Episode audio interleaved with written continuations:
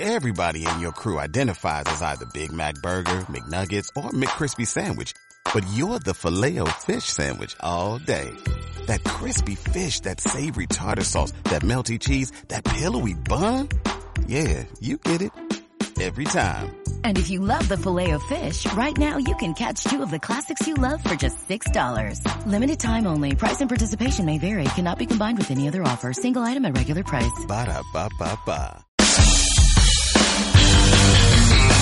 A ver, mi Josh, te toca porque estamos en semana de muchísimos rituales desde para todos. los anglosajones, los mexicanos, los que prehispánicos. si el Halloween, que si el Día de Muertos, que si el Día Tocho. de los Santos. Todo, todo, todo está en esta semana súper cargada de energía, de símbolos, de significados. Y yo quiero dedicarle este espacio de reflexión para ver qué diablos son los rituales y de qué nos sirven. Exacto, ¿por qué existen? Así como lo- la fiesta de 15 años y el ritual de y ahora habla el padrino y ahora el Y vals. Todo O sea, igualito. ¿por qué? Dices, ¿pero por qué estamos ¿Por repitiendo qué? esto? Ajá. Los rituales son estas acciones que son una serie de movimientos que están en orden, porque aparte van organizados. Tienen un orden, sí, sí, no, no, tiene Tienen onda. fecha de caducidad, o sea, tienen una una temporalidad súper definida. Imagínate si la Navidad durara, no sé, Ah, seis meses. La boda es un día, se Es acabó día, con se acabó, permiso. ¿no? El Día bueno, pero hay pueblos donde es boda y tornaboda. y tornaboda y la preboda, Esa. ¿no? Una boda judía, por ejemplo, tiene siete eventos,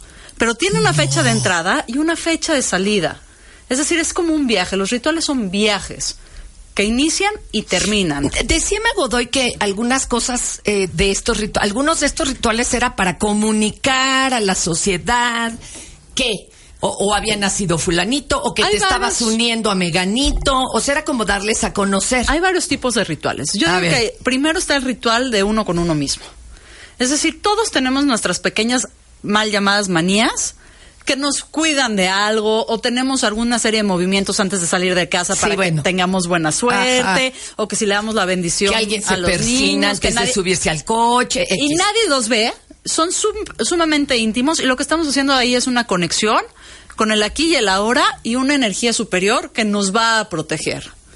Imagínate cualquier ritual personal, incluso el ritual de cómo se lava los dientes. Hay gente que tiene rituales hasta para lavarse los O dientes. para comer. O para comer. O para dormir. Hijo, yo tengo como ocho rituales. para Son dormir. viajes que inician y terminan. Y lo que hacen en estos viajes son procesos de transformación. Y lo que pasa es que si los repetimos mucho se nos olvida. Pero todos los rituales tienen un proceso de transformación. No, e- no sales del ritual igual que como entras. Piénsalo. O sea, Sí, no hay ningún ritual. Por ejemplo, Día de Muertos. Ponemos nuestros altares, ponemos las fotos, que si la comida, que si las flores, cada quien el significado que le quiera dar. Sí. Y en cada Pero- zona, según lo que haya en su Según lo que zona. haya, porque también tienen un aspecto cultural y otro, otro aspecto familiar. Pues sí, pe- pero si en la zona hay palma, pues este seguramente Pues hará- eso, harán su, su ar- arcada de palma. Pero el el- la importancia ritual es que si tú- no entres al 3 de noviembre. O sea, Igual. igual que estabas el, el 30, por ejemplo, de octubre. Mm. La importancia de los rituales es no vaciar la- las formas de fondo. Es que es el problema. Tenemos muchos símbolos, pero pocos significados. Este, si me explico, es como poner árbol o no poner árbol y qué diablos quería decir, pues sepa Dios. Pues sepa, porque es como- igual ahora. en el sepa la bola Ajá. se nos va un, un montón de conexiones que siguen siendo necesarias para las personas para darnos estructura, tanto individual como colectiva.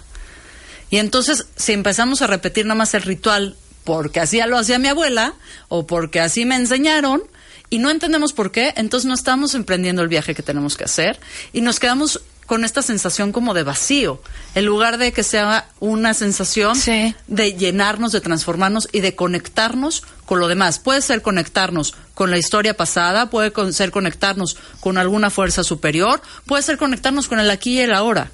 Pero esa conexión, si no tiene, si no está llena de, so- de- de algo que lo sostenga, en lugar de ayudarnos, nos desgasta. Ahora, eh, habemos quienes seguimos algunos de estos rituales más por estética que por seguir una religión o X. Pero esa estética está llena de significado para también. cada quien la podemos resignificar. Claro, por ejemplo, la belleza, la estética que es habitarnos en belleza y dedicarnos un momento en nuestros días a hacer bonito, por ejemplo, nuestro altar.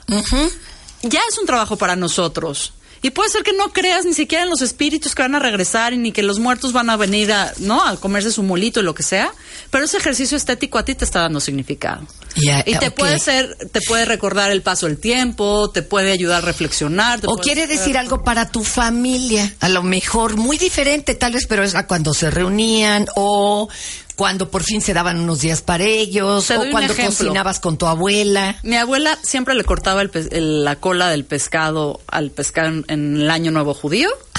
Y todo el mundo decía, así lo hace la abuela, ¿no? Y, todo Ah. Y así tiene cortaba. que ser. Y le preguntábamos por qué, pues porque así, y hasta que un día yo tuve muchísimo descaro de preguntarle a su hermana mayor, que le llevaba unos 10 años, que por qué le cortaban la cola al pescado. Me dice, es muy fácil, mija, no nos cabía en el refractario, y entonces le cortábamos la cola y lo metíamos.